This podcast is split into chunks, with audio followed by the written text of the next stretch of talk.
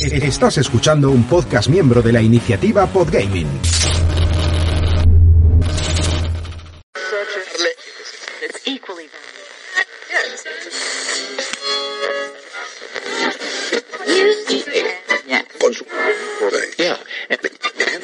Para, para, para. Porque acabas de sintonizar con el Raccoon del Joc, dirigido por Sergi y Rubén.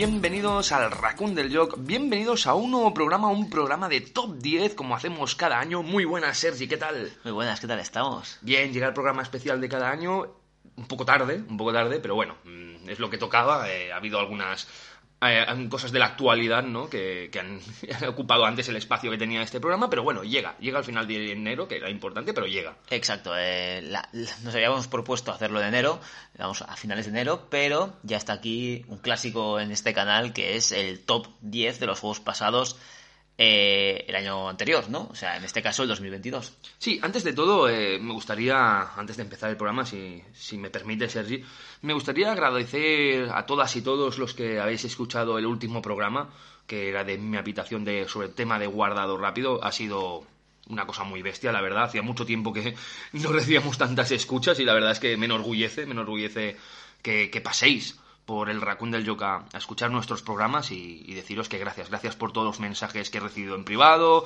por todos los que se han hecho públicos y sobre todo también gracias por entender, evidentemente, mi postura, siempre crítica pero constructiva, que es lo que toca, lo que toca debatir y, toca ser así y no la toxicidad de las redes sociales que últimamente se van viendo. Y bueno, espero que os haya gustado y de eso, pues gracias, gracias enormemente por, por haberos escuchado ese programa. Sergi, Ahora sí, ya vuelves a entrar tú. El programa Top 10. Top 10 de juegos pasados en 2022.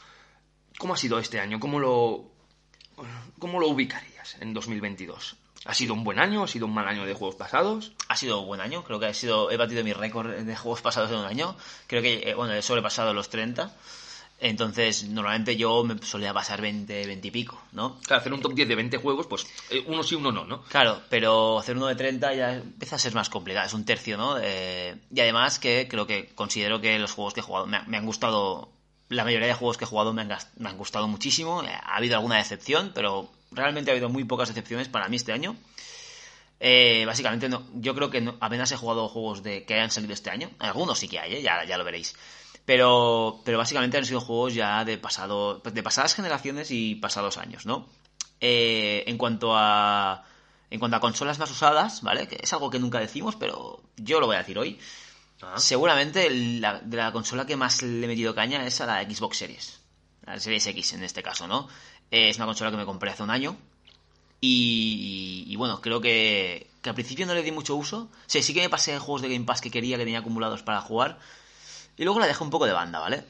Empecé a meterme en, en portátiles. Empecé a jugar mucho juego de portátil. Y de cara a mitad de, de, de mitad a fin de año, eh, la- o sea, la segunda mitad del año, ha sido vicio constante de la Xbox, eh, intercalando con otras consolas, por supuesto, pero siempre presente ahí, ¿vale? Ya, ya lo veréis que habrá unos cuantos que, estará, que, Mm, que sí. he jugado en su versión de Xbox, ¿no? Eh, sean exclusivos o no. Y esta, eh, esta dinámica se está, si, está siguiendo este Se ha 2023. empezado 2023 también con la misma dinámica que acabaste Eh, 2022. exacto, y tiene pinta de que va a seguir durando, ¿eh? Porque tengo ya juegos acumulados en el sentido de tengo juegos instalados ya para jugar eh, cuando me termine el, el que estoy jugando ahora, que no os lo voy a decir porque no haré spoilers. Claro, claro. Eh, y estoy, estoy, pues tengo una, un- pues una serie de juegos ahí en, en cola, ¿no? Por decirlo de una manera. De... Descargando, ¿no? Exacto, no, ya descargados ya. y- Ah, vale, per- vale. O sea, están per- perfectos para jugar ya. Y más otros que tengo acumulados, evidentemente, ¿no? Así que esperemos que este año sigan los vicios, sigan los buenos momentos, por supuesto, sea en Xbox o sea en otra consola. Y también intentaré, o sea, me gustaría también, ev- evidentemente, hacer una... eh, comen rollo. ¿eh? Hacer Sí, una eh. mezcla de consolas, ¿no? Interesante, quiero decir. O sea, a que no- propósito de esto 2023 es intentar cambiar un poquito, ¿no? Exacto. Yo sí que este 2022 he podido hacer un poco de... He hecho de todo. No, yo también, ¿eh? Pero, pero sí que es cierto que, que de mitad a final de año ha sido muy, muy Xbox Series, que es evidente, es normal porque es la Claro, consola claro, que me he comprado este último año, el año pasado. Pero sí que es cierto que me gustaría un poco más de variedad, al menos de, de lo que llevo el último, los últimos meses. Porque antes, al principio de año 2022, sí que hubo una variedad tremenda de consolas, lo que jugué yo. Me parece bien. Yo, yo es la verdad, sí, tengo que reconocer que este 2022 ha sido Xbox. En mi caso Series S. He aprovechado para jugar a muchos juegos del Game Pass. Algunos aparecerán en este top 10, otros no, que se han quedado por ahí. Ya lo comentaremos si quieres al final un poquitín algunas menciones especiales, si te parece bien. Dicho todo esto, pues eh, no sé si quieres empezar con el top 10. ¿Empiezo yo? ¿Sí? ¿Quieres empezar tú? No sé, Pues pregunto, pregunto, no sé. Vale, vale, pues espérate, un momento épico. Es top número 10. En el puesto número 10. Bien, Sergi, ¿qué juego? Dios. Ya, ya, no, no, no, no me hagas caso. Los 40. No sé si aquí habrán sonidos y cosas de estas ahora, pero. Número 10, Sergi. ¿qué Número 10. Juego. Número 10. Pues eh, en el puesto número 10 eh, yo tengo a Chernobylite. Para, Hostia. en mi caso lo he jugado en Play 4. Chernobylite en el puesto número 10. Fíjate que no sé qué es lo que... Porque, claro, no sé si sois asidos o no a este top 10 que hacemos Sergi y yo. Nosotros no sabemos, lo- yo no sé lo que Sergi tiene de top 10, No, ni exacto. él sabe mi top 10. Exacto, tengo aquí la, la hoja tapándola. Sí, yo igual, yo tengo una hoja ahí encima para que no lo vea. Yo, mira, fíjate que yo creí- creía que Chernobylite estaría más adelante. Y yo, yo a priori también lo... O sea, yo cuando me lo terminé... eh, bueno, me lo terminé, no sé si en marzo o así, eh, o sea, marzo o abril. Pensé, vale, este juego estará... Me gustó mucho, la verdad es que me gustó mucho. Y estaría en un top 10 fijo y arriba. Pero no, eh, haciendo, ordenando los juegos, pues me he dado cuenta que realmente meterse en el top 10 este año ha sido complicado. Suele serlo, porque yo ya, de- a ver, yo lo que juego, lo que intento comprar, o sea, lo que compro, lo que juego, ya voy con expectativa, o sea, ya imagino qué estilo de juego es, ya no, ya solo jugar a cosas que sé que me van a gustar. O sea, habrá decepciones, evidentemente, como ha habido alguna este año, de Observer. y... Qué gracioso, Pero- ¿eh? Oye, a ver, a ver, a ver, a ver. Aquí alerta, ¿eh? O sea, Ya, a ya, ver. ya. Va, sigue, sigue. Pero, eh, claro, básicamente, pues eh, sabía que me iba a gustar Chernobyl por la propuesta que tenía. Eh, pues no solo me ha gustado, sino que me ha encantado. Me encantó la propuesta, me encantó la mezcla de géneros, de RPG, shooter en primera persona, infiltración. Y mira que a mí la no soy fan de la infiltración, pero en este juego se implementa de una manera brutal. Y con la ambientación de Chernobyl, pues, ¿qué más os voy a decir? Me encanta. Eh, creo que es una propuesta muy interesante para el que no la haya probado y además económica. También está para Play 5 y, y económica también para Play 5. Sí, sí, sí. A- Así que por 20, 20 o 20 y pico euros os podéis hacer con un juego que os va a dar horas de, de diversión, la verdad. Yo ese lo tengo pendiente, a ver si pronto puedo echarle el ojo al juego y, me lo pasas aquí, me lo das a casa, me lo traes y, y lo juego, lo juego. Bien, pues mi número 10, Sergi. Mi número 10 es... Tape Unveil de Memories. Ya, muy bien. Tape Unveil de Memories, eh, otro juego de terror made in Spain, en este caso de una desarrolladora gallega que la verdad es que se ha currado bien el juego. Se lo ha currado, de hecho, se lo ha currado tan bien que ha salido hasta en edición física, como Insomnis, Insomnis, que, sí. que también otro juego que se ha hecho aquí en el territorio también de temática de terror. Y, y tenía que mencionarlo, tenía que mencionarlo sobre todo porque, oye, poca broma con los juegos que van saliendo aquí, ¿eh? Últimamente. sí, sí, sí. En juegos de terror, juegos de aventuras y todo, pero quería in- incidir, ¿no? El año pasado estuvo en el top 10 Insomnis, este año está en el top 10 Tape Unveil de Memories, ni que sea como mención, ni que sea por agradecer que aparezcan juegos así, ni la valentía en sacar juegos así, no es fácil, no es fácil tocar el género del terror que tantos juegos tiene y tan buenos juegos aparecen, al igual que otros que la verdad que... Sí, ya sé que ahora me das Observer, pero no me digas Observer, ¿vale? No, no digo que sea malo, ¿eh? ¿Sabes? Vale, pues es de agradecer, es de agradecer ese riesgo, esa manera de introducir pequeñas cosas, variaciones del, del género del terror en, en cuanto a Insomnius, por ejemplo, un juego con temática pero muy ambientado en Escape Room. Aquí en Tape Unveil de Memories, que con la cámara que vas regominando y no vas regominando, con unos cassettes, que está muy bien, está muy bien, encima bien introducido la ambientación de la época en la que toca, o sea que, oye, que es un juego que desde aquí os recomiendo, eh, podría haber estado mucho adelante, pero es que Ha sido un año de jugarme 40, casi 40 juegos, entonces, pues, oye, que aparezca en el top 10 me parece bien. Ya, ya cuesta, ya o sea, cuesta. cuesta. He dejado otros juegos que con más nombre que Tape Unveil de Memories y eso habla muy bien, creo yo, de Tape Unveil de Memories. O sea que, la verdad, Muy bien. Que, que muy bien. Muy bien. Número 9, Sergi. Número 9, número 9. A ver, eh, eh, bueno, spoiler para ti, este lo jugué contigo y con más gente. Ah. Eh, es seguramente de, la, de su saga, de esa saga, de esa... Yo pensé que lo tendrías más adelante, este también. Eh, no, es que ha habido muchos juegos muy buenos, tío, de verdad, y me alegro. De hecho, mejor que sea difícil meterlos, ¿no? Eso sí, eso significa que ha sido un buen año de, de juegos, la verdad. Buen año de vicio. Eh, para mí es el mejor de su antología, ¿vale? Dark Pictures Anthology, ya sabéis cuál es. Es el House of Ashes. Me parece un título espectacular. Reúne todo lo que prácticamente me gusta, que es eh, misterio, ciencia ficción, eh, terror, eh, frenesy. Lo Es pasamos que muy bien con este tiene- juego, ¿eh? Es que lo tiene todo. Es, la historia es muy buena, los personajes también. eh, el no, o sea, a diferencia de otros juegos que sí que tienes más momentos pausados, en, en House of Ashes creo que no, no- Tampoco vayas a desvelar nada de la historia, tranquilos. Pero en House of Ashes creo que no hay. Prácticamente no hay respiro. No, hay, no hay respiro. La sensación esa es de que. es que yo me acuerdo que, desde el primer momento... desde el primer momento, en todas las escenas. Sí que hay escenas que, que, bueno, evidentemente. no- pero el 80% del juego es, es, es frenético. Sí, sí, en eso me. En eso estoy de acuerdo, porque si te acuerdas, en Little Hope, pues va evolucionando. Incluso Exacto. en Devil in Me, que es el que estamos jugando ahora, Sí. también va Más tranquilito, más exacto. tranquilo. Pero es que House of Ashes es desde el principio patapumba. Es muy frenético. Es y muy sí, que- frenético. sí que hay partes en que, bueno, por tema de por el tema de la conversación es más tranquilito y tal, pero es que no, no, no, es que el 75%, 80% del juego es muy frenético. Y eso a mí, pues a mí me gustó muchísimo, lo disfruté un montón y como he dicho, eh, a diferencia, ay, a diferencia, a, a espera de acabar de Bill in Me, que estamos, yo creo que estamos cerquita, eh, para mí sigue siendo House of Ashes el mejor juego de Dark Pictures Yo- Anthology. yo igual. Y sería para mí el segundo mejor juego de Supremative Games, habiéndolos, ju- habiendo- ¿no? habiéndolos jugado todos, tras Until Dawn. No porque House of Ashes no sea bueno, sino porque Until Dawn para mí es más redondo al ser también un juego más largo. Que eso, ¿no? House of Ashes, si hubiese sido más largo, una historia incluso más profunda, Mm. hubiese sido igual mejor que Until Dawn. También supongo que te refieres, ¿no? O sea, yo también lo marcaría así, ¿no? Until Dawn es el referente. Sí, Siempre sí, claro. cuesta más hacer un primer juego que un quinto juego. Por ¿no? supuesto, por supuesto. Y claro, Until Dawn también marcó una línea a seguir. Un antes y un después, sí. Claro, marcó un antes y un después en este tipo de juegos, así que Until Dawn, quieres o no, está muy arriba por, por, por, esa, por esas razones, ¿no? Pero bueno, como he dicho, top 9 para House of Ashes. Dirás número 9, puesto número 9, top 9, ¿no? Bueno, top 9, en el 9 en el top, sí.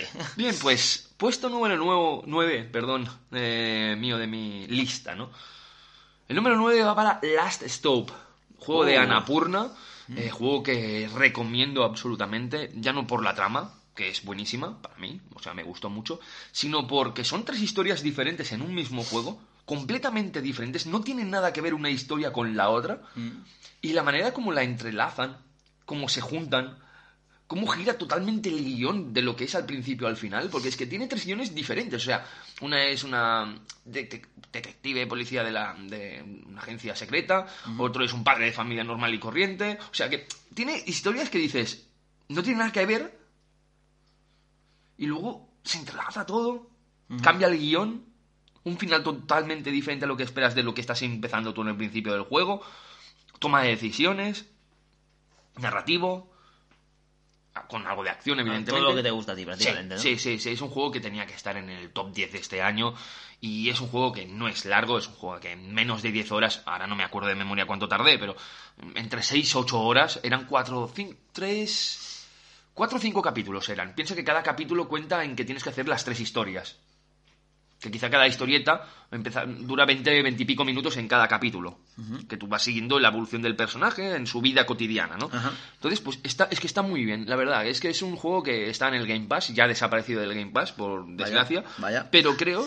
Y si, Si a no me alguien le interesa, ya no está, ¿no? Está en el PlayStation Now ahora. Vale, interesante. Entonces, bueno, en el PlayStation Plus, no en el PlayStation Now. Entonces, pues, si queréis, echadle un ojo porque creo que no os va a decepcionar. Pues seguimos con la posición número 8. A ver, a ver cómo me sorprendes ahora. Juego de este año, 2022, Mm. o sea, del pasado, ahora ya ha pasado. Sí. Juego que compré de salida. Uy, uy, uy. Eh, hay dos de este top que jugué de salida y compré de salida. Estoy pensando, ¿eh? A ver qué puede ser. Eh, Hack and Slash, ah, ya sabrás cuál es. sí, tira. Solstice, número 8 Solstice. para Solstice. Solstice, como he dicho... Me lo esperaba, ¿eh? No, sí, sí. Esperabas que estuviera en el top, ¿no? Sí, sí, sí. Solstice, como he dicho, es un hack and slash que es imposible no recordar a Devil May Cry cuando juegas a esto o cuando ves imágenes.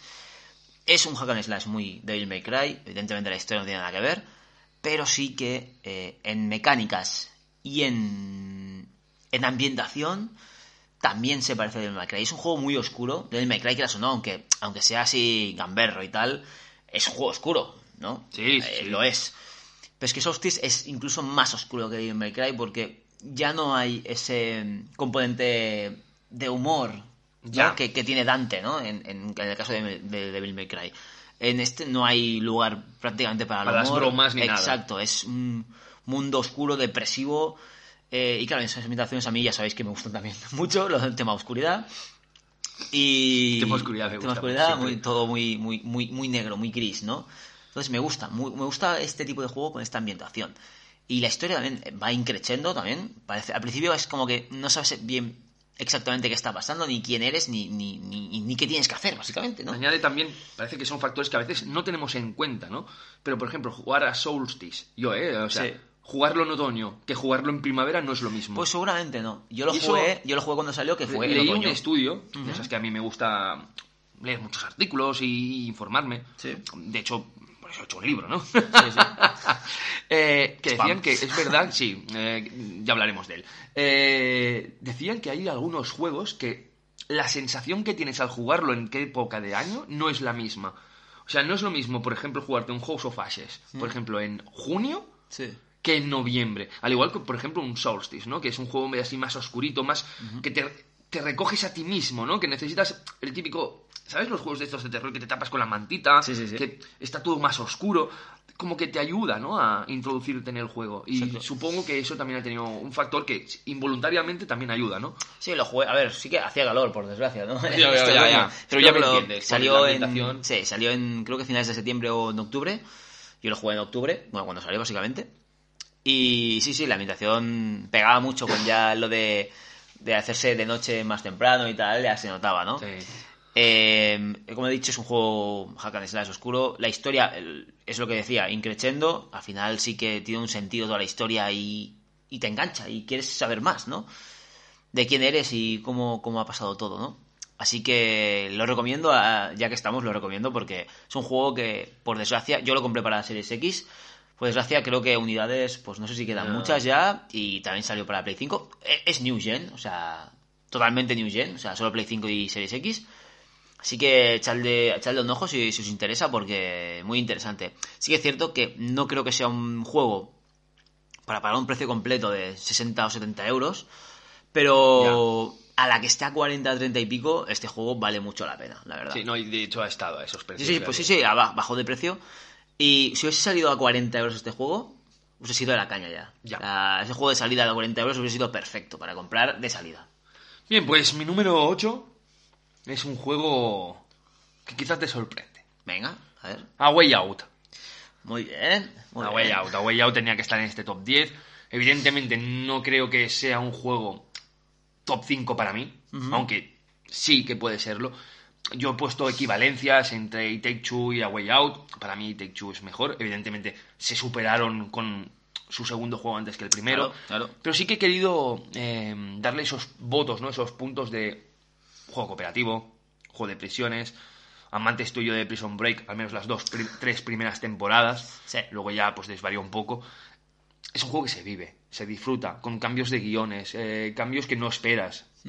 Mm, sigue gustando, sigue gustando y sí que es verdad que es cortito, pero se juega bien y es ameno y, y aquí en casa, jugando con mi pareja, lo hemos disfrutado mucho y quería darle este pequeño homenaje. Todo el mundo conoce a Way Out, no creo que sea un juego que tenga que explayarme mucho, pero si no lo habéis jugado, jugadlo porque vale mucho la pena. Tanto este como el It Two, que ya mencionamos pues el año pasado, quizás salió en el top Eh, 10 o fue en el tuyo, anterior, fue sí. el tuyo el año pasado. Entonces, yo creo que son dos juegos que, mm, medianamente que te juegues los dos, los dos aparecen en cualquier top 10 de, de cada persona que se pasa al año. O sea, yo creo que tenía que estar sí o sí, no en el top 5, porque este año he tenido la suerte de jugar juegos pues que yo, a formato individual o grupal, ya lo veréis, ya lo veréis, los he disfrutado mucho, pero mucho, porque eso que, te, que quieres seguir, seguir, seguir, seguir, y esos son a veces los puntitos positivos que le doy antes de poner a uno u otro, ¿no? Con A Way Out lo jugaba tranquilo, en plan, me encantaba, pero lo jugaba, que podía esperar tranquilamente, pero hay otros juegos que, que ya quería llegar a casa para seguirlos, y eso es lo que ha, ha cambiado, o sea, es el factor que ha hecho que ponga unos delante de otros, pero A Way Out la verdad que tenía que estar en este top 10 y que mejor que en un número 8. Pues pasamos al número 7. Y precisamente, yo en el número 7 tengo a Way Out. ¿Qué dices? Sí. tengo a Way Out porque. Eh, No me jodas, de verdad. Sí, sí, sí. Bueno, entonces estamos opinando parecidos. Estamos Eso es- opinando mal parecido. Mm, Eso es interesante. A mí me encantó. Y a diferencia de ti, yo sí que en- tenía necesidad de jugar este juego. Ajá. Porque yo lo jugué con mi pareja también. Eh, y puedo hablar por ella también en este aspecto. Que eh, los dos estábamos deseando tener un día para los dos. Una, jugarlo, una tarde para jugarlo. Y recuerdo que este es de los primeros que me pasé la- en el año pasado. Sí. Eh, fue en enero. O sea, fue a principios de enero. De hecho, tenía algunos, algunos días de fiesta. Creo que el, el puente de Reyes. eh, creo que me lo acabé en el puente de Reyes, imagínate. ¿eh? O sea, estaba ahí. Y me acuerdo que teníamos que ir a, a casa de, de algún familiar a comer. O a cenar, perdón. Y, y estamos ahí y digo, joder, tío, es que tenemos que parar el juego para irnos a cenar. Y Ya, digo, es ya, que. ya, ya. Hostia, tío, que, que creo que me lo pasé, nos lo pasamos en, en tres o cuatro tardes. Igual en tres. O sea, fue cada, cada día, cada vez que ponía la consola este juego, mínimo dos horas jugando. Ya sabéis que no es un juego muy largo, eh, con seis, siete horas te lo pasas. Por eso dije, unas tres tardes fueron. Y que al final dije, bueno, paramos porque no me lo quiero pasar aún. Y, Pues, y joder, nada, y el último tienes- día que jugué, dije, es que, que esto- jugar a It Takes Two, No, no, sí, It los Takes dos, Two lo tenemos pendiente, es un juego que tenemos pendiente, Es evidentemente. que si, si tenéis esa sensación con el A Way Out, prepárate con el siguiente. ¿eh? No, mejor, mejor. Me alegro. Se ha Way Out a mí, tanto por, bueno, tanto por enganche, por historia, por mecánicas, por haberlo jugado con mi pareja. También seguramente influye, ¿no? Mm. Eh, jugarlo con alguien que... Bueno, solo no puedes jugarlo, iba a decir. Mejor jugarlo con alguien, no, es que tienes que jugarlo con alguien. Eh, el, al ser cooperativo, creo que el final también apoteósico, creo que es una historia brutal y un juego brutal, la verdad. Y no, no quiero decir nada más porque ya sabréis todo lo que se puede decir de este juego. Así que en el número 7, A Way Out. Bueno, sí, es que justamente hemos hablado uno del tras del otro. Exacto. Puede que pase este, en este top 10 más de una vez. Eh, veremos, veremos. Eh, bueno, pues yo el puesto número 7 es para un juego que apareció recientemente. No es un juego de hace muchos años. Y que apareció con polémica. Y es Martha is Dead. Vale, Martha is Dead, que aparece en este top 10. Sigo diciendo, es un muy buen juego. No para estar en un top 5, creo. Hay que ser sinceros. Pero sí para que esté en un top 10 obligadamente. Es un juego que tiene temática de terror sin ser de terror, temática de acción sin ser de acción, temática narrativa sin ser un juego de narrativa, Walking Simulator sin ser Walking Simulator, puzzle sin ser un juego de puzzles. Joder. ¿Entiendes por dónde voy? Sí, una mezcla de todo. ¿no? Es una mezcla de todo muy bien lograda, muy bien llevada. Encima, si le añadimos el factor, pues, oye, de intriga, de misterio, de investigación y con toques históricos muy bien traídos de la Italia fascista de Mussolini, lo hace en un juego muy atrayente. De hecho, hay poca gente que se ha fijado en esto, porque claro, el problema de Martha is Dead es que como ya vino con la censura, Con el- la polémica. con la ¿no? polémica, se han obviado otros detalles. Y hay detalles muy importantes de este, de este juego que voy a hacer un poco. Vamos, spoiler, como quieras llamarlo. Eh, y es que. No quiero mencionarlo, pero cuando si alguien no lo ha jugado, jugadlo y escuchad la radio de casa. Mm. Escuchad las radios de casa, yo creo que ya lo he mencionado más de una vez en YouTube, porque da mensajes y algunos de esos mensajes tienen temáticas reales de lo que realmente pasó. Los- por ejemplo, los mensajes que se le enviaba a la resistencia francesa, desde la BBC inglesa, son unos temas que están muy bien traídos. Y eso es- se nota que es, es un juego muy bien trabajado. Y es una lástima que no se hable tanto de esto Ujú. Y ha acabado hablándose más de la censura. Sí. O sea, claro, hay que valorar el, contexto histórico que lo lleva muy bien, ¿no? Exacto, exacto. Y está muy bien trabajado y está muy bien, pues, llevado a cabo, ¿no? Entonces, pues, sí que podía haber dado un poco más de sí. Es verdad, hay que reconocerlo todo. El final es un poco abstracto, un poco raro, que podía haber sido un poco mejor explicado. Pero, pero es una experiencia que yo recomiendo totalmente. Muy bien, muy bien. Me, me- me esperaba este juego en tu top, ¿eh? Sí, La verdad, ¿no? lo, sepas. Eh, pues el número 6. Yo es un juego que no esperaba tenerlo aquí en este top. cuando empecé a jugarlo. O sea, cuando... Hostia, me estás dejando ahora. Cuando lo metí en la consola dijo, bueno, tenía ganas de jugarlo, es cierto. Una saga que los primeros juegos de esta saga son un referente para mí y para ti seguramente también. Para este canal lo es, Ya, ya, ya. evidentemente, lo, lo sabréis. Ya sé cuál es, o sea, que Eh, tira, tira. Exacto. Eh, Res- número 6. Resident Evil Revelations. La primera parte de los Revelations. Esta subsaga, ¿no? O sea, tal como empezó, O sea, acabó totalmente diferente para ti. Sí, bueno, empezó no, empezó muy bien, la verdad. Empezó, empezó siendo un Resident Evil. O sea, brutal. Eh, creo que, bueno, cuando, cuando lo metí en la consola para instalarlo, dije, bueno, tengo ganas de Resident Evil, tío. De Resident Evil. Tengo ganas de Resident Evil. Eh, mm, ya me dijeron que se parecía a los clásicos, no exactamente en mecánicas, porque no, los, no lo son, pero sí que en partes tenían ese componente survival y que la historia estaba bien. Pues nada más lejos de la realidad. Eh, es a, a- a ratos es un survival, pero es un juego de acción, ¿no? O sea que se disfruta muy bien. Eh, te lo recomiendo, ya que estamos, porque sé que tú no lo has jugado, pero te lo recomiendo. O sea, te lo vas a pasar brutal con este juego, seguro. Y además la historia es, es, es buena. Historia es buena. Eh, te, te cuenta un poco más sobre algunos personajes de la saga. No te diré, no haré spoilers, pero mola muchísimo. La historia está muy bien llevada, el juego está muy bien llevado, es interesante, la historia mola, el gameplay también. eh, lo tiene todo. Lo tiene todo. Eh, sí que es cierto, no es un survival a nivel de munición escasa y todo esto. Aunque sí que hay, hay momentos en que te las, te las ves apurado porque, bueno, pues igual te flipas con las municiones. Suele pasar, ¿no? Pero es un juego que a mí me encantó, no me lo esperaba. Seguramente el, el- el hecho de que no esperarme que me gustara tanto ha hecho que esté más arriba del top de lo que debería estar, ¿no? Sí, eso pasa, eso Pero pasa, claro, ¿eh? eh, es un factor que hay que tener en cuenta. O sea, que te sorprenda un juego, hay que tenerlo en cuenta. Y que me sorprenda un Resident Evil Revelations en 2022, hay que tenerlo en cuenta. Eh, estoy esperando a, a la espera de jugar al segundo, que ya lo tengo, lo tengo ahí. Bueno, lo tienes tú aquí, pero bueno, es llevármelo y punto. No Para sé si... eso te has, te has traído la mochila, ¿no? Para grabar este Exacto, va a llevarme unos cuantos. Muy bien, muy bien. no sé si será este año, ¿no? Pero, pero tengo ganas de, de jugar a la segunda parte. Porque la primera me ha encantado. Así que el número 6, Resident Evil Revelations. Muy bien, pues yo en el número 6 es un juego que me sabe mal que no esté en el top 5. O sea, empezamos así. ¿Mm? Y es Scorn. Hostia, Número Scorn. es Scorn. Scorn. Eh, juego exclusivo que ha salido en Xbox este otoño, Sí. más o menos. Octubre, ahora no me acuerdo la fecha, Sí, septiembre, octubre por ahí. creo que fue octubre, sí. A ver, es difícil de explicar, es difícil de explicar. A mí me ha gustado mucho. Pero es un juego que puede que a alguien no le guste mucho. O sea, es un juego que o lo odias o te enamoras. O sea, no hay un punto intermedio. Sí, estoy de acuerdo. Es un juego que o es de tus favoritos, que es en mi caso, o es un juego que mm, de esos que dices, ni, ni tocarlo más. Porque claro, te lo han vendido de una manera que tú cuando entras a Scorn te crees unas cosas y acaban siendo otras. Es verdad que se vendió como un juego de puzzles, pero quizás no se supo explicar que sería un juego de puzzles. Sí, la gente pensaba que era parecido a un survival horror y no Parecía tiene nada un juego más de Prometheus Sí. que de puzzles. Sí, sí. Aunque tenga ambientación, no es eso. Hasta aquí es. Eso le resta nota. Es verdad. O sea, es un juego que si se explica bien, todo lo que va a parar a Score sabe lo que encuentra. Ajá. A partir de ahí, una ambientación increíble. Sí. Una banda sonora que si te pones cascos te congela la piel. Unos puzzles bien llevados. Ciencia ficción pura y dura. Un final que da a decenas de interpretaciones diferentes. De hecho, yo tengo unas.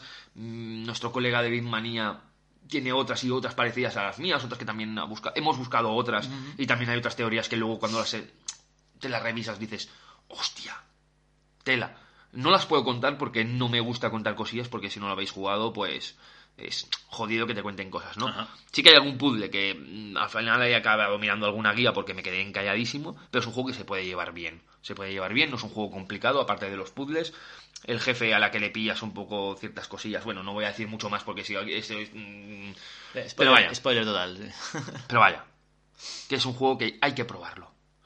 Si, es un- si eres amante un poco de puzzles, Y cuando me refiero a puzzles es poneros, pues, puzzles mm, de que rescate el coco en algunos, ¿eh? Sí, sí, sí. Yo, Pues- yo me lo tengo a medias y sí que es cierto que hay alguno que dices, hostia puta, tío. Sí, sí. El problema de ese es que los puzzles no son eh, increchendo, ¿no? En cuanto a, a la duración del juego, ¿no? En cuanto a la evolución, ¿no?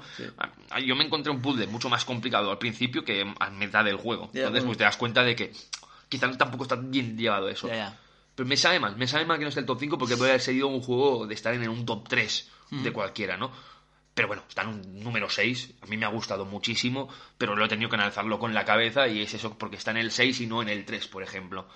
Así que, Sari, si te parece bien, digamos, hemos llegado a la mitad. Vamos a publicidad y top 5. ¿Eres gamer y quieres estar al tanto de las últimas noticias o simplemente leer reseñas sobre infinidad de títulos actuales de antaño o retro? Pues estás de suerte. Somos Bonus Level. Y puedes encontrarnos en Facebook y Twitter. Encontrarás el enlace al blog en la caja de información de este programa. Si no eres gamer y conoces a alguien que lo sea, háblale de nosotros. Hola, soy Almudena. Me dedico a hacer trabajos artísticos por encargo. Retratos, dibujo de videojuegos, cine, series. Si quieres ver mi trabajo, puedes buscarme en Facebook con mi nombre completo, Almudena Ruiz Fernández, o en Instagram y Twitter como Almudena-RF. Saludos. ¿Sabías que los podcasts se están convirtiendo en una revolución? ¿Revolución? Revolución. Se pueden escuchar a cualquier hora y en cualquier situación, desde un podcast para formación en empresas hasta un podcast sobre tu afición preferida. Te ayudamos a crearlos, difundirlos y montar una página web para ellos. ¿Te animas? ¿Te animas? ¿Te animas? Visita nuestra web www.digiaula.com. Revolución. Revolución. Bien, volvemos, volvemos y lo hacemos con el top 5, Sergi. Y quizás las posiciones que a veces quedan como más jodidas, ¿no? En un top 5, en un top 10, ¿no? Pues tú puedes poner el 8 y queda, oh, qué bien, ¿no? Pero el, el 5 y el 4 a veces son complicados los puestos porque no te te quedas fuera del top 3 y al final siempre acabas recordando el top 3 de cada año, ¿no? Un poco así, el top 10 o top 3, ¿no? Y a, a veces el cuarto y el quinto quedan en mal situación, pero ojo, que el quinto y el cuarto están mejor que todos los que se han quedado de fuera o el octavo o el noveno, ¿no? Sí, a ver, a ver, también yo he de decir que me han encantado los 10 que he puesto. Ya, y más, igual, eh. y más que, que luego haré alguna mención especial, ¿no? Pero estos 5 también. eh, joder, es que depende del año, podrían haber estado más arriba también, ¿no? Es que es eso, es que es- depende del año. Es que hay años que Sí. dices, a lo mejor el que está en el puesto número 3 estaría en el 8. Y al Claro, revés. claro, exacto. Es muy de esto. Bueno, sería, adelante. Número 5. Pues número 5 para un ver, juego, el último juego que me pasé el año pasado, Ah. ¿vale? Eh, fue para mí fue un descubrimiento. Lo conocía, pero no me esperaba que fuera así de bueno.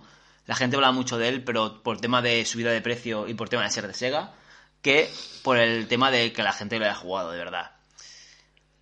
Me lo habían recomendado ya, gente que sí que lo había jugado. Eh, me dijeron que era una combinación entre Gears of War y Yo Robot, como película, y efectivamente es toda esa mezcla. Binary Domain. Binary Domain. Binary eh. Domain. Binary eh, Domain que se cuelan en tu top en 5, top 5 y no está más arriba porque ha habido otros juegos que me han gustado mucho Ya, también. ya, ya. Pero Binary Domain que me ha parecido un juego espectacular, la verdad. Eh, como he dicho, es una mezcla. Bueno, para, en, este- en mi caso lo he jugado para Play 3. Está para Play 3, 360 y PC. Eh, es una mezcla entre Gears of War en cuanto a sistema de juego, coberturas y sistema de disparo y tal. Y Yo Robot en, en cuanto a temática de, de juego, ¿no? en cuanto a historia. Es que hice hasta una reseña de este, de este juego, para que veáis. Yo no suelo hacer muchas reseñas, pero hablé un vídeo directamente sobre él solo. Me impresionó mucho que en un juego de, de estas características, que es un shooter en tercera persona, la historia sea tan buena. O sea, normalmente Ya, ya, ya. en estos casos la historia no, no tiene tan, Sí, está como más tanta, ¿no? Sí, no tiene tanta importancia, pero en este caso la historia es espectacular. Eh, incluso llega a ser filosófica, ética. Entonces, claro, todo esto metido en un shooter en tercera persona muy bueno, porque no es un shooter cualquiera, sino es un buen shooter, pues es que es una, una combinación ganadora. eh, y personajes carismáticos lo tiene todo. Así que, evidentemente, no puedo ponerlo más abajo. eh, debería haberlo puesto incluso más arriba. Eh, número 5 para Binary Domain. Tela, tela, tela. Pues yo el número 5, otro juego que podría haber estado tranquilamente en... Depende del año más arriba o depende del año más abajo, depende de esto. Es el último trabajo que hizo Bluebird Team, de Medium. A mí se me ha quedado fuera, ¿eh? Se te ha quedado fuera y me de ha jodido mucho, ¿eh? ¡Hostia! Para que veáis que hay juegos que, que a mí me gustado meterlo en el top y se me ha quedado fuera. Hostia, este, mira, me sorprende que lo hayas dejado fuera. Sí. Pues de Medium, de Medium está en el... Ya ves tú, qué diferencia, ¿no? Entre Sí. percepciones, ¿no? Yo lo he puesto en el quinto y tú fuera. Para que veas... Pero tú- me gustó mucho, ¿eh? Ya, O sea, ya, me gustó ya, muchísimo. Hombre, yo creo que es un trabajo de Bluebird Team después de Layers, Fe- Layers of Fear, eh, The Observer, Layers of Fear 2, eh, Blair Witch. De Medium es el trabajo que yo creo que marca ya la madurez de la desarrolladora. Sí. Es un juego que ya pasa a ser de un indie a un doble A. Doble A, sí, yo creo Más que sí, o lo menos. consideraría doble A. Es un juego que ha tenido un marketing brutal, un juego que ya venía mm, adoptado, ¿no? Por Microsoft, vamos a decirlo así. Eh, luego basado a otras plataformas como Sony, eh, en Play 5. Uno de los primeros juegos de la nueva generación. Sí, que sí, se sí. nos olvida eso. Y es un juego muy trabajado, muy bien trabajado. La historia es buena, da, da posibilidad de que haya una segunda parte. Veremos. Yo por ahora lo descarto, pero no me sorprendería que anunciaran una segunda parte. Y yo creo que es un juego que hay que jugar. Hay que jugar, hay que disfrutarlo, hay que entenderlo, hay que disfrutar la ambientación, el- la historia en sí, como es. Vale mucho la pena, la verdad, la verdad. Número 5 para The Medium. Yo como curiosidad añadiré que me lo acabé pasando dos días antes de lo que lo quitaran del Game Pass. Ya, ya, La verdad ya. que con el, con el pito en el culo, digo, eh, ahí, rápido, sí, sí. pero me encantó también, ¿eh? O sea, es un juego que yo pens- pensaba cuando lo jugué que estaría en mi top, ¿eh? Ya, ya, ya, Porque me ya, gustó ya. mucho, pero mira, eso quiere decir que ha sido un buen año de juegos. Número 4. Número 4 para otro juego que me compré de salida y lo jugué solo comprarlo, Uy, meterlo en la uy. consola. Eh, RPG, JRPG, eh, de acción, Ya sé cuál es, ya, tira, tira. eh, saga mítica dentro de. Bueno, mítica, sí. Longeva, de, lleva años ya esta saga. Eh, Star, Star Ocean de Divine Force. Tela, ¿eh? Tela. Eh, tenía ganas. pillé- lo pillé con muchas ganas. Tenía ganas de un JRPG. Y que me. Qué excusa, ¿no? Que mejor excusa que, hostia, uno que iba a salir en ese momento. Y dije, tengo ganas. De JRPG encima ambientado en el espacio. Ciencia ficción espacial. Eh, creo que es un juego muy bueno. Dos semanas más tarde de comprarlo yo por 60 euros, lo bajaron a 30 en el Black Friday. sí, sí, sí. Eh, y era un buen momento para pillarlo, la verdad. Para quien no se hubiera hecho con él. Eh, Yo cuando ya lo rebajaron ya me lo había pasado. O sea, me lo pasé en dos semanas. Y es un juego de... Estamos hablando de... Para ser un JRPG es corto. Al menos el modo, al menos la historia general. Luego hay muchas secundarias y tal, ya sabéis cómo va esto. Pero creo que me lo pasé en 40 horas. Claro, le metí igual 40 horas en dos semanas. Ya, ya, ya, Eh, favor, dos semanas y pico. O sea, estamos hablando de que es un juego que le metí mucha caña, me vicié muchísimo. Estuve, hubo, hubo tardes que estuve tardes, horas jugando. Recuerdo incluso un fin de que me quedé solo en casa. Que igual no, no estuve todo el fin de jugando, evidentemente, pero, pero, pero muchas horas sí. Y lo disfruté muchísimo. Es un juego que el sistema de combate me gustó mucho, la historia me gustó muchísimo. Eh, y como JRPG me gustó. Y de decir, nunca había jugado a un, Star Ocean. Tengo alguno, pero nunca había jugado a ninguno. Y ha sido una buena manera, una buena introducción a la saga porque, porque me ha encantado y tengo más ganas de jugar a, a otros de, de la saga Star Ocean. ¿eh? Así que, número 4 para Star Ocean de Divine Force. Pues yo voy a ir rápido. Número 4, un juego que ya hemos hablado, House of Ashes. Muy bien, al número 4. Número 4, House of Ashes. Sí, sí, sí. Ya hemos hablado de él, no voy a extenderme. Creía, creía que es necesario darle ese voto a un juego que tiene facilidades, ¿no? Que ya viene de sagas ya hechas, pero es muy difícil mejorar algo que ya cumple con su deber y tiene su aceptación, ¿no? Es muy difícil mejorar. Siempre dicen que las segundas o terceras partes no son buenas, yo discrepo porque harían dos, mm, ya sabes lo que La pienso. mejor la historia. Tranquilo. Pero sí que es difícil hacer una tercera parte buena. Y House of Ashes eh, le saca bastante distancia a Man of Medan eh, y, Y a Little Hope. Puso un escalón por encima a este tipo de videojuegos creo que merecen ese reconocimiento, merecen ese reconocimiento de empezar a tratar estos juegos como videojuegos, merecen el reconocimiento de que, joder, es que se lo curraron muy bien el modo historia y tal, y ha quedado como, al fin se, se, se habla de House of Ashes, ¿no? Pero yo creo que merece mucho más de lo que se está hablando. Es probable, es probable que sí. Y quería yo hacer esa mención especial con ese número 4. Sergi, Número 3. Top tres. O sea, empecé aquí lo serio, ¿eh? Bueno, serio ya ha sido todo, ¿eh? Pero me ha costado meter este juego aquí porque en otras circunstancias seguramente estaría más arriba. wow. Ha sido un juego que a mí me ha marcado muchísimo. He, he de decirlo, no me lo esperaba. Pero seguramente tú lo tendrás más arriba. Sé que tú lo tienes en tu top fijo, pero tiene que estarlo. Y yo Está en creo- el 3. Está en el 3. Está en el 3. 3, el número 3 para Stray. Qué decepcionante. Eh, me ha costado meterlo en el 3.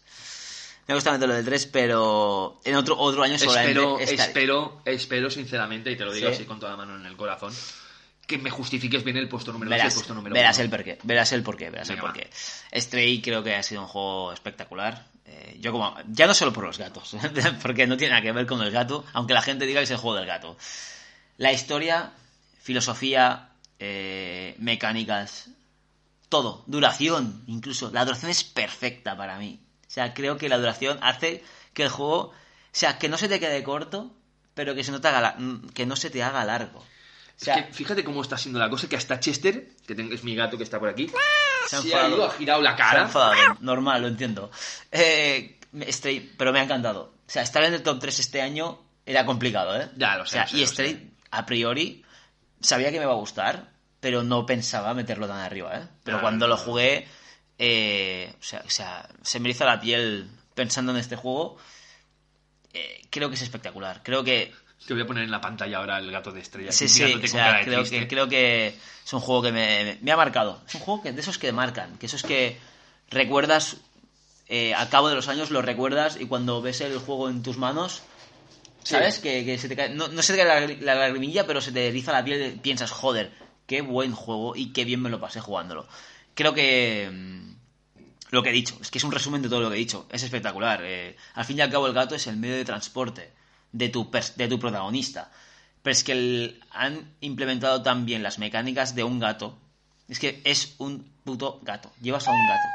Y no hace nada que no, no haría un gato. O sea, e- es. Básicamente lo- no hay controles raros. No hay superpoderes. No, es un gato. Llevas un gato. Entonces, eso hace un juego, una propuesta muy original eh, y muy arriesgada también. Muy arriesgada y, para mí les ha salido estupendamente bien. La verdad. Así que. Puesto número 3, aunque me, me entristezca. Sé que es arriba, ¿eh? Pero para mí, o sea, se merecería un top 1, ¿eh? Sí, sí, sé sí, que seguramente tú lo vas a meter por aquí también. Así que número 3, Stray. Es que ya con la risa ya se sabe que va a ser el mi número uno. Es que, a ver, es que...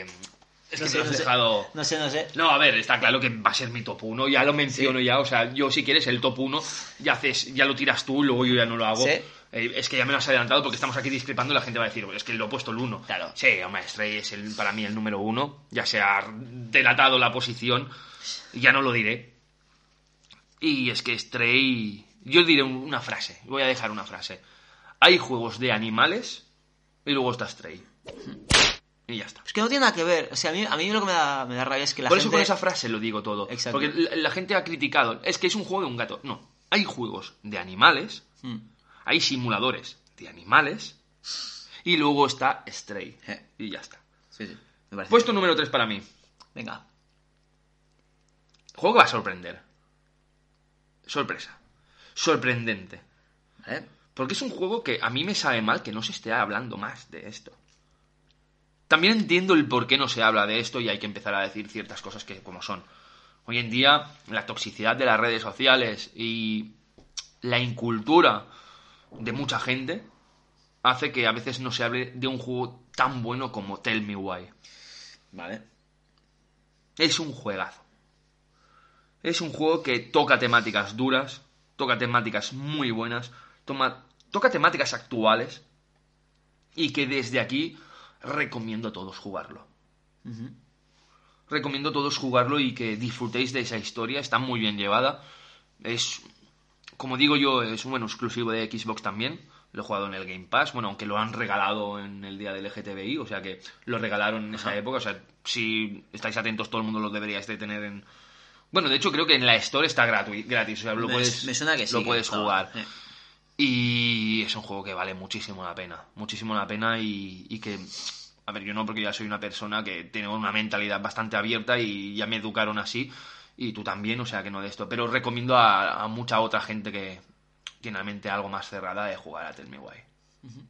Y, Me ha- luego, me ha sorprendido ¿eh? que estuviera tan arriba. y luego que me expliquen ciertas cosas. Número 2, Sergi. Número 2. Verás también el responsable, uno de los responsables de que Stray no esté en el número 1. Vale, vale, dime, dime. Eh, Halo Infinite. Halo Infinite. ¿Te creerás que me sorprende ver Halo Infinite tan adelante? Pues Justifícalo. seguramente está tan adelante por por estar en contra, o sea, a ver cómo lo digo. Eh, creo que Halo Infinite, sinceramente, es uno de los mejores Halos de la historia. Y estamos hablando de que Halo tiene unas entregas brutales, sobre todo las primeras, las de Bungie. Eh, Halo Infinite tuvo una de críticas espectaculares por cómo se veía el tráiler del principio, eh, por otros temas, por el multijugador. Pues yo os digo desde aquí que Halo Infinite es un, un, un Halo para fans de Halo. O sea, creo que lo tiene todo. Incluso el mundo abierto le favorece en algunos aspectos. No siempre, pero en gran parte sí. Favorece a, a lo que es Halo. El multijugador para mí también está muy bien. Tampoco le he echado tantas horas como otra gente, evidentemente, pero yo lo he jugado unas cuantas horas y bien. Y el mapa me lo he completado a prácticamente todo. O sea, me he hecho todas las misiones secundarias, o sea, me he hecho el 100% del mapa. Lo he disfrutado muchísimo. Eh, seguramente la última misión de este Halo sea lo mejor que se ha hecho en, la- en esta saga. Y es mucho decir, ¿eh? Te creo, yo lo he visto jugar. Tú has visto jugarlo. Claro, se lo ha pasado mi pareja. Eh, me ha gustado mucho. Me compré la Xbox Series X para jugar a este juego en la Xbox Series X. Así que, evidentemente, no me defraudó. De hecho, me sorprendió De hecho, incluso. yo la serie ese es el primero que se jugó. O sea, sí, sí. Fue también Halo Infinite aquí en casa. Yo me sorprendió muchísimo y, y me da rabia que la gente hable mal de él, la verdad. Ya. O sea, no, no soy, ya sabéis que yo no soy fanboy de nadie, ni, ni, ni voy a pelearme por, por un videojuego, evidentemente. Pero me molesta, me molesta que, que la gente empiece a criticar, ya no solo Halo, sino otros juegos, como Stray, por ejemplo. Empieza a criticar por criticar cuando ni lo has jugado, solo has visto cuatro vídeos de alguien criticándolo y no te has molestado ni en probarlo, ¿no? Entonces pasa con este y pasa con todos, pasa con todas las compañías, evidentemente, ¿eh? Así que por estas, estos motivos y más, pues que Halo Infinite está en el número 2. Y yo pensaba, sinceramente, que Halo Infinite, después de jugarlo, que fue a principios del año, Sería tu número uno. yo, a principios de año, en enero, porque me lo acabé en enero, ya digo, ya tengo el top 1. O sea, me gustó tanto, que digo, ya tengo el top 1. Es muy difícil que alguien supere lo que yo he sentido con el Halo Infinite, porque además, algo que a mí me gusta mucho y es muy importante para mí en un videojuego, banda sonora. Ya, la banda Las sonora bandas sonoras de los bien. Halos están a otro nivel. O sea, Sí. no, se, no puedes comprarme una banda sonora de un Halo con cualquier otro first person shooter. Eh, es que se les mea en la cara. Sí, sí. Y perdonad la expresión. Sí, pero la esa- expresión es bastante es así, desagradable, es así, pero bueno. es así. O sea, eh, se les me dan la cara a todos. Y eh, Halo Infinite, o sea, aquí eh, 343 Industries ha hecho un trabajo digno de ser sucesora de Bungie. Bungie dejó el listón muy alto. Para mí, Bungie es un referente en esto, en, esta, en este tipo de juegos. Pues Destiny también es algo que a mí me encanta. Pero la nueva compañía 343 ha hecho un trabajo meritorio de la saga. La verdad Sí. es que para mí, eh, es mi opinión, sé que la mayoría de la gente está diciendo que Halo Infinite es una mierda, pero No, para mí no, han hecho un trabajo excelente. Lástima Así es que- como co- todo lo de antes de que Sí. saliera el juego. Y además, si te fijas, eh, y acabo con Halo, si te fijas, eh, claro, la gente se queda con las críticas del tráiler, de cómo se veía. Pero, ¿y lo que ha mejorado el juego un año? Sí, y eso no se valora, ¿verdad? Claro, o sea, no tiene nada que ver. Es espectacular. Halo Infinite el número 2. Muy bien, muy bien. Mi número 2 y mi último juego ya de esta lista ya, porque el uno ya se sabe. Eh, número 2. Decía antes en este programa que terceras partes muchas veces no son buenas. Y que cuesta estar al nivel, ¿no? Pero si hablamos de Life is Strange True Colors, Joder. Demuestra que los que teorizan, ¿no? Que las terceras partes son nunca son buenas, se equivocan. Lo demostró, demostraron con House of Ashes y ahora, pues, en este puesto número 2, Life is Strange True Colors demuestra que el estudio está en un momento de madurez increíble, espectacular. Mejora muchísimo para mí a la historia del 2 aunque no la he acabado, y eso es hipocresía quizás parte mía Sí. mencionar una cosa tal. Y, y la verdad que es que es una historia profunda, es una hi- historia intensa, es una historia marca de la casa, y que, al igual que con Tell Me Why, recomendaría jugar a todo el mundo. Ha sido una- un año de historias, ¿eh? Sí, sí, podríamos decirlo, porque ¿eh? si el número 3 es Tell Me Why, el número 2 Life is Strange, el número 1 Stray, Sí. la verdad es que son juegos que quizás es difícil, ¿no? Verlos en top 3 de mucha gente. Sí, sí, sí. Pero quería, de- quería darle este homenaje hoy, eh, bueno, esta grabación a lo que ha sido este año 2022, estas historias tan entrañables que estén en un top 3 personal. Y yo creo que ha sido un año muy bueno, lo he disfrutado muchísimo. Y, y nada, sabiendo ya cuál es mi top 1, Sergi, tu número 1. Top 1 que tú ¿Qué ya sabrás. ha hecho que Halo Infinite Stray estén en el 2 y el 3? Tú ya lo sabes, no hace falta que... No lo has visto, pero ya sabes cuál es. Y seguramente la gente que me- nos esté escuchando ahora mismo y me conozca también lo sabrá. Cyberpunk 2077, el número uno. Eh, ¿Qué decir? Me gusta... Me gusta la temática Cyberpunk mucho antes de que se pusiera de moda, porque ahora parece que todo es Cyberpunk. Eh, me gusta mucho el tipo de RPG que nos plantea este juego. Me gusta mucho el tipo de historias que nos plantea este juego. Eh, el tipo de. o sea, no quiero que suene mal, pero el tema de. El tipo de radicalismo anarquismo que se plantea en este juego me gusta mucho. Que se van a pensar, a ver, a ver. Por eso digo que- no- se, se van a pensar que esto es un programa de la CGT ahora. que, que no se me juzgue. Quiero decir, aquí, me, gusta, me gusta mucho el- el- la temática del juego. Y lo metes en un RPG brutal, en una ambientación brutal, unos personajes brutales. Todos, creo que todos los todos los personajes y los arcos argumentales de los personajes secundarios podrían ser juegos separados perfectamente. Eh, eh, son brutal, es brutal. Es que cualquier misión secundaria tiene algo que añadir, tiene algo que algo de miga, algo que aportar al juego, ¿no? Un personaje como Johnny Silverman que que se, se presenta como antagonista, protagonista de la historia a la vez y acaba siendo el verdadero, para mí acaba siendo el verdadero protagonista de la historia, no tú, sino él. Así que ese giro, ese, ese, ese argumento es, es, es espectacular, es un juego brutal. Tiene la cruz de haber salido roto al mercado. Es cierto, salió roto al mercado. Yo lo jugué mucho más tarde. Me mola tu top porque es que es. Es como. Eh, la de todo el mundo. Ir ¿no? en contra, plan, ir en contra del- del resto. Cyberpunk y Halo Infinite salieron rotos, pero ¿qué- ¿cómo mejoraron? no? Claro, y el Stray, que la gente dice que es un juego del gato. Imagínate, mi top ha sido ir en contra de Ha la sido gente. este año me Contra he dado cuenta corriente. entre tú y yo que han sido tops críticos, ¿no? Sí, sí, sí, eso parece. Pero bueno, yo no puedo engañar a mi, a mi cerebro y a mis gustos. No, No, y a mí tampoco, no voy a... a mi corazón. Ex- a mi Queda corazón. muy bonito. Exacto. Eh, Cyberpunk, bueno, es que creo que hoy en día se puede jugar perfectamente y os va a sorprender. Y de hecho ya he visto mucha gente que lo está jugando ahora. Sobre todo con la salida del anime de Cyberpunk. Y la gente está flipando.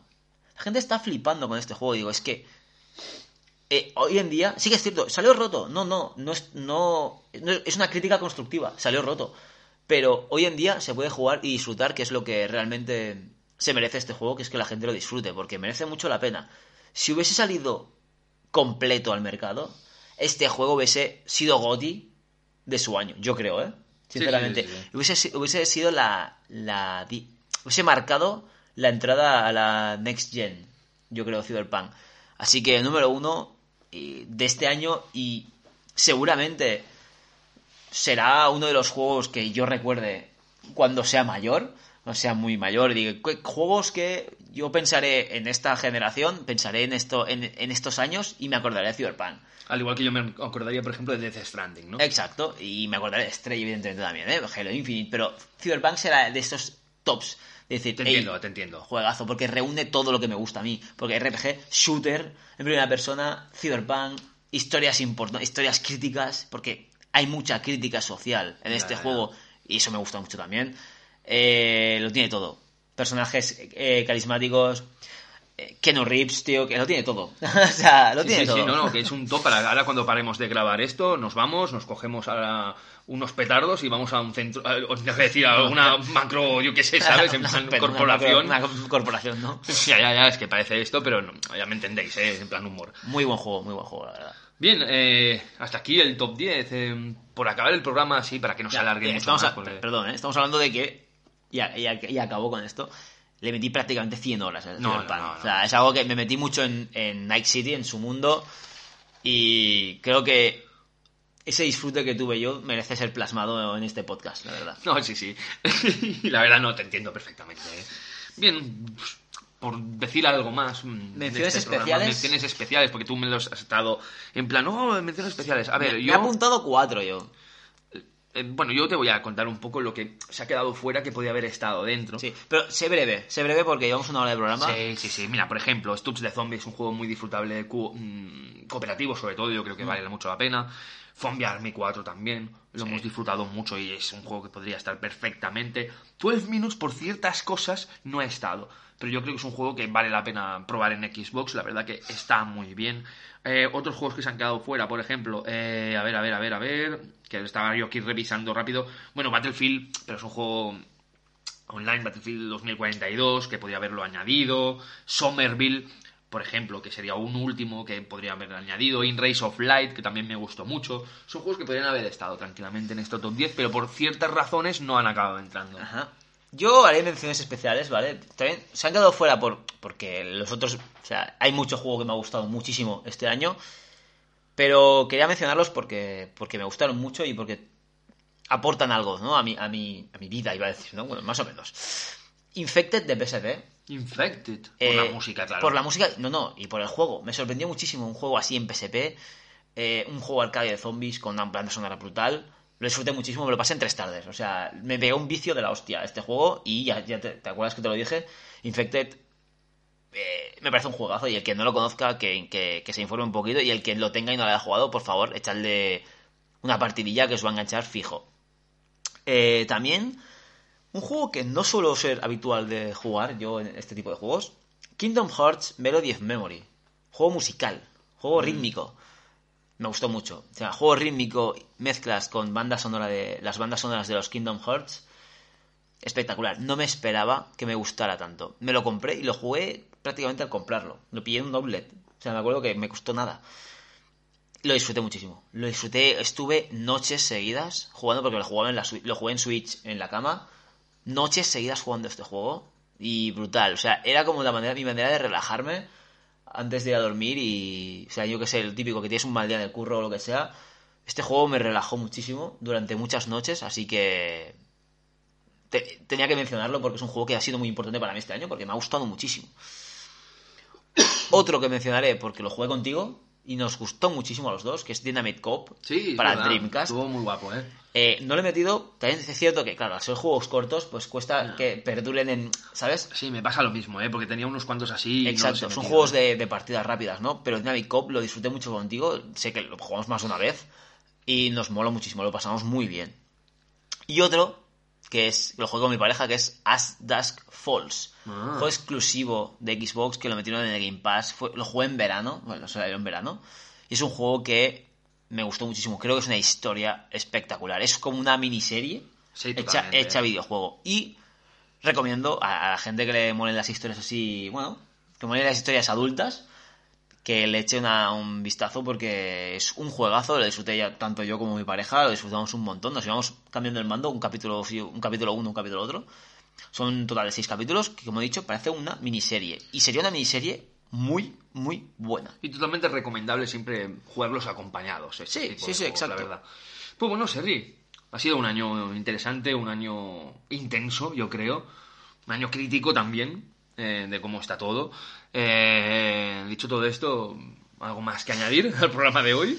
No, bueno, pues que ahora mismo estoy jugando a uno que no diré que es probable que esté en el top del, del Sí, año que viene. La Yo que sí. puedo decir que yo he jugado uno, que también ya es probable que, bueno, ya me he acabado uno, Mm. que también es probable que esté en el top 10 del próximo año. Pero, como esto muchas veces sorprende, vete a saber qué es lo que nos encontraremos el próximo año en nuestro top 10 de juegos del 2023.